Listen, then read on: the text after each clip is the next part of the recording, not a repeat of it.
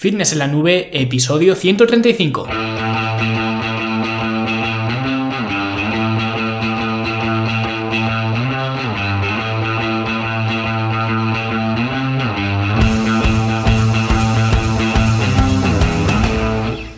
Bienvenidos a todos un viernes más aquí a vuestro podcast A Fitness en la Nube donde hablamos de fitness, de nutrición, de entrenamiento y donde cada viernes, cada semana os traigo las técnicas, los consejos, las estrategias y los trucos y como lo queráis llamar para que construyáis un mejor físico y tengáis un estilo de vida más activo y más saludable.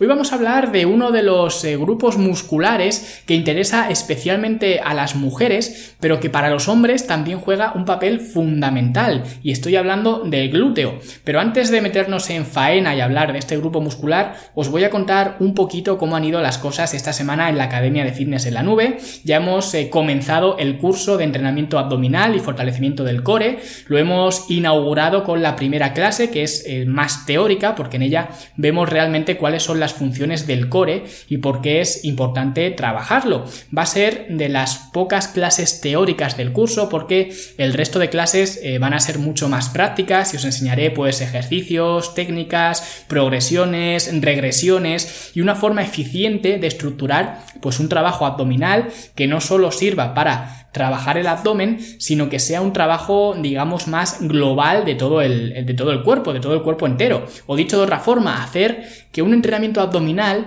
que la mayoría de las veces en los gimnasios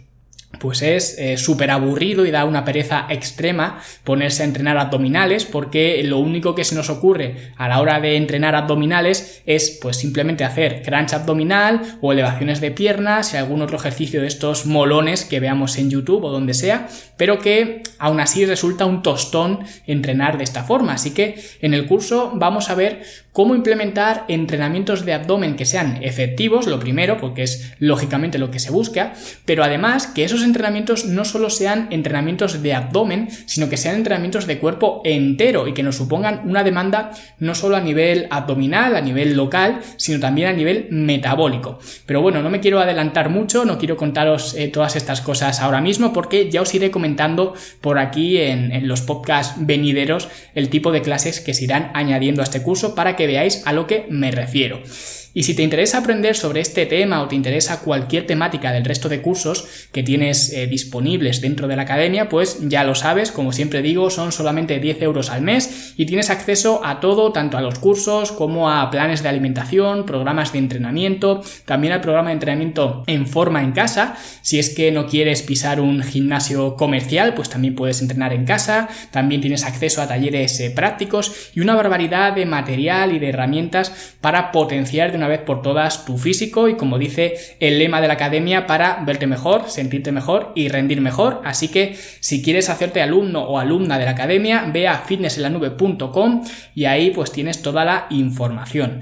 Y ahora sí vamos a hablar de los eh, glúteos, de cómo tener un eh, culo firme, ¿no? Que es algo que, como he dicho antes, para muchas mujeres es como el, como el santo grial y para los hombres pues es eh, cosa únicamente exclusiva de las mujeres, ¿no? Y la verdad, como suele ocurrir, pues suele estar en el punto intermedio. Una mujer eh, simplemente que se dedique a hacer pues mil ejercicios de glúteo, de estos que se vea por YouTube, y no tenga un programa de entrenamiento estructurado donde también se trabaje pues el resto de grupos musculares, pues nunca va a conseguir el cuerpo que busca, o al menos yo nunca he conocido a una mujer que tenga unos glúteos perfectos, pero que luego pues tenga mucha grasa en la zona de los tríceps o que tenga unos hombros muy estrechos porque en la vida ha entrenado hombros o una espalda sin forma. Es decir, que teóricamente aunque el cuerpo siempre guarde ciertas proporciones, el crecimiento muscular es local. Esto es que tú puedes hacer crecer el bíceps y nada más que el bíceps. Te va a costar muchísimo más porque no vas a tener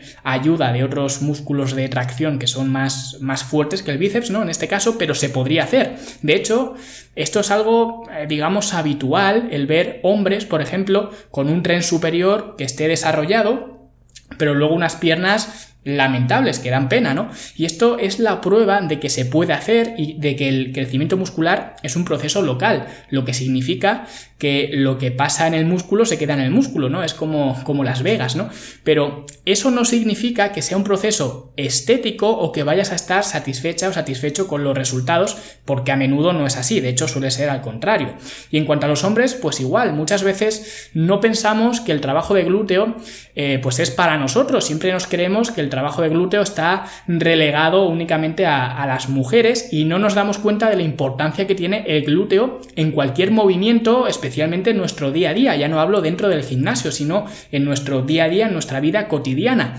De hecho, una de las funciones del glúteo es la de estabilizar la cadera. Y la cadera es de las articulaciones con mayor movilidad del cuerpo, es muy parecida a, los hombros, ¿no? Por lo que estabilidad en esa zona es crucial, incluso simplemente para caminar, porque cuando andamos y tenemos una eh, pierna en el aire, cuando estamos dando un paso, si no somos capaces de estabilizar la cadera en ese movimiento, en ese momento, pues no vamos a poder andar correctamente. Y ya no hablamos eh, de correr o sprintar, donde tienes que hacer ese movimiento pero de forma explosiva. Por eso el trabajo de glúteo es muy importante para todo el mundo, hombre o mujer, pero especialmente si eres un atleta o si juegas en algún eh, equipo de algún deporte, si eres tenista, futbolista, si juegas al balonmano, a, a lo que sea, ¿no? Pues el glúteo ya no es que sea importante, es que es vital. Por lo que si eres mujer hay vida más allá del glúteo y si eres hombre pues empieza a prestarle atención al glúteo porque es un tema bastante importante. Entonces, lo primero que voy a hacer es tratar de explicar las funciones que tiene el glúteo y esto es importante porque para trabajar cualquier grupo muscular necesitamos conocer cuáles son sus funciones para poder pues eh, replicarlas con los ejercicios que vamos a seleccionar añadiendo además eh, cargas, ¿vale? Y no lo he dicho antes, pero estoy hablando del glúteo en especial en este podcast, en este programa, aparte de que como he dicho pues es bastante importante este grupo muscular, también hablo de él porque del resto de grupos musculares del pectoral, de la espalda, de los eh, femorales incluso, pues ya tengo artículos escritos en el blog, que os los voy a dejar enlazados como siempre, ya sabéis que siempre que queráis ir al artículo que acompaña eh, pues siempre al podcast, solamente tenéis que ir a fitnessenlanube.com barra y ya ponéis ahí el número del episodio que sea, en este caso fitnessenlanube.com barra 135. Y ahí tenéis pues toda la información de este episodio más eh, todos los enlaces que, que os haya mencionado. Pues ahí os voy a dejar eh, todos los eh, artículos que escribí sobre el resto de grupos musculares y los glúteos, pues los vamos a, tratar hoy en este, en este podcast. Entonces, como iba diciendo, la función básica de los glúteos es la extensión y la abducción de cadera. ¿Esto qué significa dicho en, cristiano? Pues que si elevamos la pierna por detrás del cuerpo como si fuéramos, pues yo que sé, a tirar una falta de fútbol, pues cuando cogemos impulso, que echamos la pierna hacia atrás, eso sería una extensión de cadera. Que esta es otra razón para mantener unos eh, glúteos eh, fuertes si eres, por ejemplo, futbolista, porque el glúteo es uno de los músculos principales para eh, golpear el balón y pues a mejores glúteos, a glúteos más fuertes, pues más fuerte podrás golpear el balón. Por lo que esta es otra razón para un futbolista en especial para mantener unos eh, glúteos eh, fuertes y trabajar los glúteos. Y esto sería la extensión de cadera. Y la otra función es la abducción de la cadera, que sería básicamente separar la pierna del cuerpo eh, lateralmente. Luego también hay que destacar que el glúteo no es un solo músculo, sino que son varios grupos musculares. Está el glúteo mayor, el glúteo medio o mediano y el glúteo menor. Además de otros músculos, ¿vale? Que se podrían incluir ahí, como el piramidal y demás, pero básicamente estos son los tres eh, músculos principales que formarían lo que es el, glúteo, ¿no? Y de estos tres músculos, el glúteo menor es el más, el más débil y el que menos importancia tiene, entonces nos quedaría básicamente pues el glúteo mayor y el glúteo medio. Y el glúteo mayor es el principal responsable de la extensión de cadera y el glúteo medio es el principal responsable de la abducción de cadera, aunque todos los eh, grupos musculares se ven involucrados, pero estos serían los principales eh, pues involucrados en estos movimientos. Y una vez que ya hemos conocido un poco más a fondo el, glúteo, esta eh, mini clase teórica y ya sabemos pues las funciones que tiene, las funciones principales, vamos a meternos a la chicha del programa y vamos a ver cuáles son los errores más comunes en el trabajo de glúteos y cómo poner solución a esos errores, que es lo realmente importante y lo realmente interesante. Y el primer error está clarísimo, especialmente para los hombres, como he dicho antes, es no entrenar los glúteos de forma aislada. Como he comentado antes, eh, un músculo de la relevancia del glúteo y compuesto además de tantos mini músculos o asistentes y responsable de tantos patrones de movimiento, pues lógicamente necesitas entrenarlo de forma específica o al menos sería muy conveniente que lo hicieras. Y lo que la mayoría de la gente hace es confiar en el trabajo de glúteo con ejercicios como la sentadilla y el peso muerto, por ejemplo, y realmente estos ejercicios solo trabajan la extensión de cadera y además la función de extensión de cadera la comparten también con los femorales, por lo que ni siquiera está trabajando ese patrón de movimiento de forma eh, aislada, digamos, porque para trabajar los glúteos reduciendo la implicación del femoral, necesitas hacer una extensión de cadera pero con las piernas flexionadas. Y esto como digo solo trabajaría el glúteo mayor pero ni siquiera además trabajaría el glúteo medio que recuerda que lo que hace es la abducción de la, de la cadera. Y este quizás sea el error más fácil de solucionar pues simplemente para solucionar este error nos tenemos que preocupar de añadir trabajo específico de glúteo para esas funciones eh, que ya he comentado de extensión y la abducción de la cadera de forma específica. Por ejemplo, pues incluir patadas de glúteo, puentes de glúteo, hip thrust, pull through, buenos días, hiperextensiones eh, inversas, skitter squats, ¿vale? Hay un montón de ejercicios que consiguen esa extensión de cadera y si no conocéis alguno, pues os dejaré en, en las notas del programa, en el artículo que siempre va con el podcast, como os he dicho, pues os dejaré un vídeo de cada uno de estos ejercicios que os he comentado para que veáis cómo se hacen. Y estos serían los ejercicios eh, principales, digamos, de trabajo más aislado para eh, la extensión de cadera y luego para la abducción de cadera, que suele ser el movimiento más olvidado que casi nadie hace, pues puedes hacer la máquina de abductores que hay en tu gimnasio, que en muchos gimnasios las hay, es bastante corriente, no es nada extraño que tu gimnasio tenga este tipo de maquinaria. Luego también puedes hacer abducciones con banda elástica, abducciones eh, tumbado, abducciones de piernas sobre fitball, monster walks, zancadas laterales, ¿no? Y todo lo que sea abrir las piernas hacia el lateral como si fuera un, abanico, ¿vale? Es complicado pues describir todo esto solamente con formato audio, pero para que os hagáis una idea, todo lo que sea abrir las piernas hacia el lateral como si fuera un abanico, estaríamos haciendo esta abducción de la cadera. Luego el segundo error sería evitar los puntos de estancamiento, que esto realmente no es que sea un error, pero es una causa de por qué no tienes unos glúteos potentes aunque hagas mucha sentadilla o hagas mucho peso muerto o lo que sea. Y es porque curiosamente el mayor trabajo de los glúteos está muy relacionado con los puntos de estancamiento, es decir, cuando tú haces una sentadilla, el glúteo cuando más trabaja es cuando estás abajo del todo de la sentadilla, por lo que ya hemos visto antes, porque esa es la posición donde más flexión de cadera hay y por tanto más recorrido habrá para hacer una extensión de cadera, que es lo que hace el glúteo, ¿no? La extensión de cadera. Pero ¿qué pasa? Que justamente el fondo de la sentadilla es el punto de estancamiento, porque según la curva de la fuerza, pues es la parte del movimiento que más trabajo nos cuesta y entonces según eh, nos vamos incorporando, pues nos va costando menos trabajo hasta que estamos completamente erguidos, que ahí podemos aguantar una cantidad enorme de peso sobre la espalda sin movernos, ¿no? Entonces, esa sería un poco la curva de la fuerza de la, de la, sentadilla en concreto. Entonces, conforme vamos haciendo repeticiones, es muy común que las repeticiones se vayan acortando y que el rango de movimiento sea menor, por tanto, en cada repetición vas a estar activando cada vez menos el glúteo porque cada vez estás bajando menos y extiendes menos la cadera al subir porque como la flexionas menos pues también la extiendes menos. Y esto sin contar a quienes hacen sentadilla bajando una cuarta que también los hay y es muy común no porque una cosa es tenerle cierto miedo cierto respeto eh, a un ejercicio como la sentadilla, pues a fallar en ese ejercicio y en cada repetición pues acortes un poco el recorrido, ¿vale? Algo digamos minúsculo, que es algo que a mí también me pasa muchas veces, pues la última repetición no la bajas igual que la primera. Quizás no debería ser así, pero especialmente si no tienes ayuda o si no tienes material para poder llegar al fallo de forma segura, pues a veces te ves haciendo esto, que por miedo a fallar, pues vas reduciendo un poco el rango de recorrido. Pero una cosa es eso y otra cosa es que desde la primera repetición bajes a medias porque entonces no vas a activar el glúteo ni siquiera en una sola repetición. Y esto es algo que le ocurre a muchísimas mujeres, a los hombres también, pero las mujeres especialmente, que como digo, son las que tienen tanta conciencia con, con, el glúteo, ¿no? Y moldear el glúteo y el culo y demás, pero luego las ves haciendo sentadillas y hacen sentadillas que son de risa, entonces no sé cómo esperan trabajar el, glúteo con ese tipo de, de, sentadillas, ¿no? Y lo más importante, ¿cómo podemos solucionar este problema?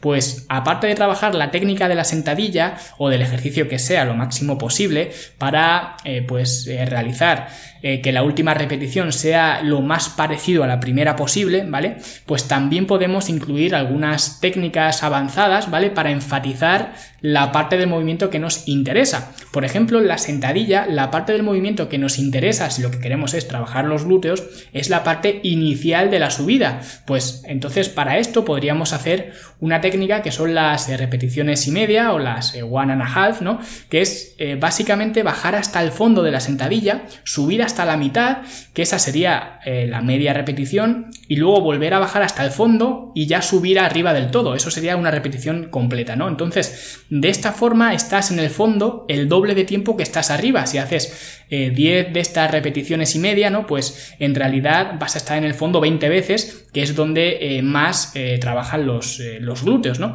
Y luego otra técnica sería también hacer pausas en esa parte del estancamiento. Por ejemplo, en la sentadilla sería bajar hasta el fondo y mantener esa posición durante 2, 3 o 5 segundos, ya depende de cuánto lo quieras alargar, pero vamos, con contar hasta 3 pues es, suficiente y ya subirías, ¿vale? Entonces de esta forma lo primero que aprenderías a mejorar la técnica de la sentadilla y además también te asegurarías de que en cada repetición bajas hasta el fondo, que no te ocurra esto que digo que a veces pasa de que pues según vas haciendo repeticiones eh, las vas acortando un poco más. Y lógicamente estas técnicas eh, si las aplicas pues vas a necesitar poner menos peso que para hacer una sentadilla normal, pero como he dicho muchas veces no se trata de mover los pesos se trata de trabajar los músculos, así que que no te dé miedo el hecho de bajar eh, los pesos y mover menos peso para hacer la sentadilla bien o para hacer estas técnicas que te he comentado de las repeticiones y media o de las sentadillas con pausa, ¿vale? Luego otro error sería la incapacidad de activar el glúteo. Muchas veces la gente hace este tipo de ejercicios para trabajar el glúteo de forma específica, pero no localiza el trabajo en el glúteo, sino que lo localiza pues en otras zonas eh, que son adyacentes, digamos, como la espalda baja, el femoral, incluso los gemelos, ¿no? Y realmente para solucionar esto, lo único que se puede hacer es eh, pues reducir la velocidad del ejercicio para ser más consciente del movimiento y concentrarte más en la activación del glúteo en lugar de los otros músculos que normalmente se activan cuando haces este ejercicio de forma normal. Luego también podrías intentar reducir la implicación mecánica del resto de músculos que se activan, por ejemplo, en unos puentes de glúteo con los pies plantados en el suelo, si ves que no consigues activar el glúteo y notas más trabajo, por ejemplo, en el femoral, pues una forma de corregir esto es reducir la implicación del femoral. ¿Cómo hacemos esto? Pues poniéndonos en una posición mariposa, ¿vale? Esto es, pues en lugar de tener los pies plantados en el suelo, lo que hacemos es juntar las plantas de los pies una con la otra, que realmente dicho mariposa, pero no sé si se llama así. Yo recuerdo que cuando de pequeño hacía karate, pues a esa postura se le llamaba eh, postura mariposa. Pues pones los pies de esta forma y haces el ejercicio igual, solo que ahora, pues además de elevar la cadera, que es el movimiento principal del puente de glúteo, también estás haciendo una abducción de la cadera, por lo que trabajas más el glúteo y menos el femoral.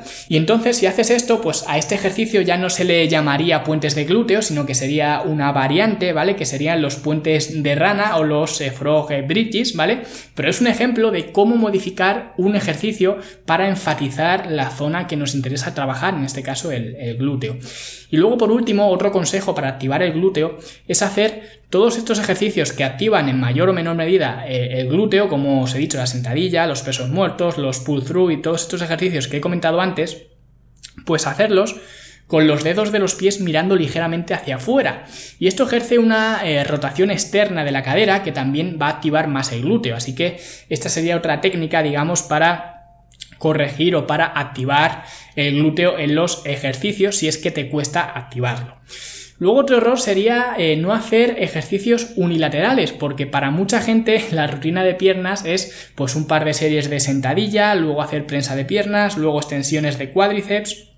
y luego pues un curl femoral y si acaso pues algo de gemelos al final y ya está. Esa es básicamente una rutina estándar en los gimnasios eh, para mucha gente, pero los movimientos unilaterales son importantísimos especialmente si eres un atleta, porque como os he comentado al principio, el glúteo sirve para estabilizar la cadera y cuando andamos pues hay una parte del movimiento en el que solo tenemos una pierna en el suelo y la otra está en el aire y el glúteo tiene que estabilizar la cadera para poder eh, pues dar el siguiente paso y no vencerte hacia, hacia ningún lado. Pues esto se replica con ejercicios a una sola pierna, como las zancadas, las sentadillas búlgaras, las split squats, donde necesitas, además de la activación del glúteo para la función del movimiento, el, del ejercicio que vayas a hacer, pues también necesitas su activación como estabilizador junto con el core, que realmente los glúteos formarían parte del core. Por eso siempre que se dice que el core es el que se encarga de estabilizar, pues siempre nos pensamos eh, que es el abdomen, pero en realidad es los abdominales, pero también son los lumbares, los glúteos y demás, ¿no? Que es lo que estamos viendo en el, en el, curso de la academia, además. Por eso, en este curso de la academia vamos a ver trabajo de abdomen, que en realidad también vamos a trabajar los glúteos, porque los glúteos forman parte de ese core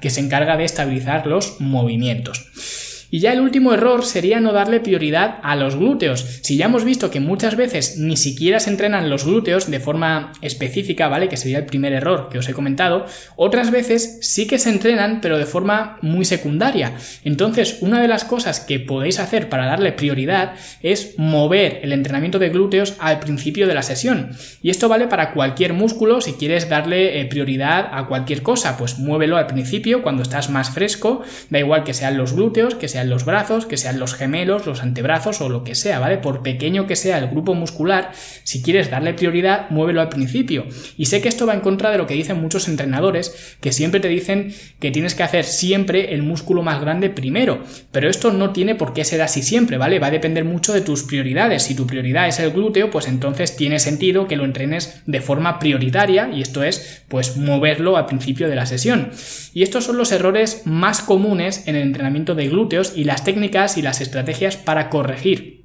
esos errores y conseguir pues unos glúteos de, acero, ¿vale? Si simplemente aplicáis estas estrategias vais a ver eh, un progreso bastante importante en, vuestros eh, glúteos y ahora que lo estoy eh, pensando, si estas estrategias te parecen muy teóricas o no sabes por dónde empezar y dices, pues muy bien Luis, todo muy bonito, pero ¿cómo me hago yo un programa de entrenamiento eficiente donde pueda aplicar pues estas estrategias y trabajar los glúteos de forma correcta? Pues se me está ocurriendo que puedo dejaros en la academia un programa de entrenamiento de especialización de glúteos que ya tenga incluida pues todas estas estrategias y así pues simplemente lo tenéis que descargar el programa y seguirlo y ya está, no tenéis ni siquiera que, pensar. Así que como esto es algo que se me acaba de ocurrir ahora mismo sobre la marcha, pues eh, lo voy a preparar para la semana que viene y lo tendréis disponible en la sección de programas de entrenamiento de la academia para todos aquellos y aquellas que quieran eh, darle un empujón a, a los glúteos. Nada, espero que os haya gustado este episodio sobre el trabajo de glúteos y si os ha gustado pues eh, no olvidéis compartirlo para que la gente pues empiece a entender la necesidad de trabajar este grupo muscular y para que además lo hagan de forma correcta y por supuesto al mismo tiempo que compartís no os olvidéis de dejar vuestra valoración de 5 estrellas en iTunes, vuestro me gusta y comentario en iBox, cualquier muestra de afecto con el podcast o conmigo pues os estaré eternamente agradecido, ¿vale? Porque eh, eso a vosotros no supone eh, nada, os supone 30 segundos, pero a mí pues me ayuda muchísimo a ganar visibilidad, a que otras personas eh, pues como tú puedan beneficiarse de los consejos, de las técnicas, de las estrategias para estar en forma y puedan ver pues el verdadero sentido del fitness, que es lo que intento mostrar en cada uno de los episodios que hago. Y nada, muchas gracias a todos y nosotros nos escuchamos como siempre la semana que viene. Hasta luego.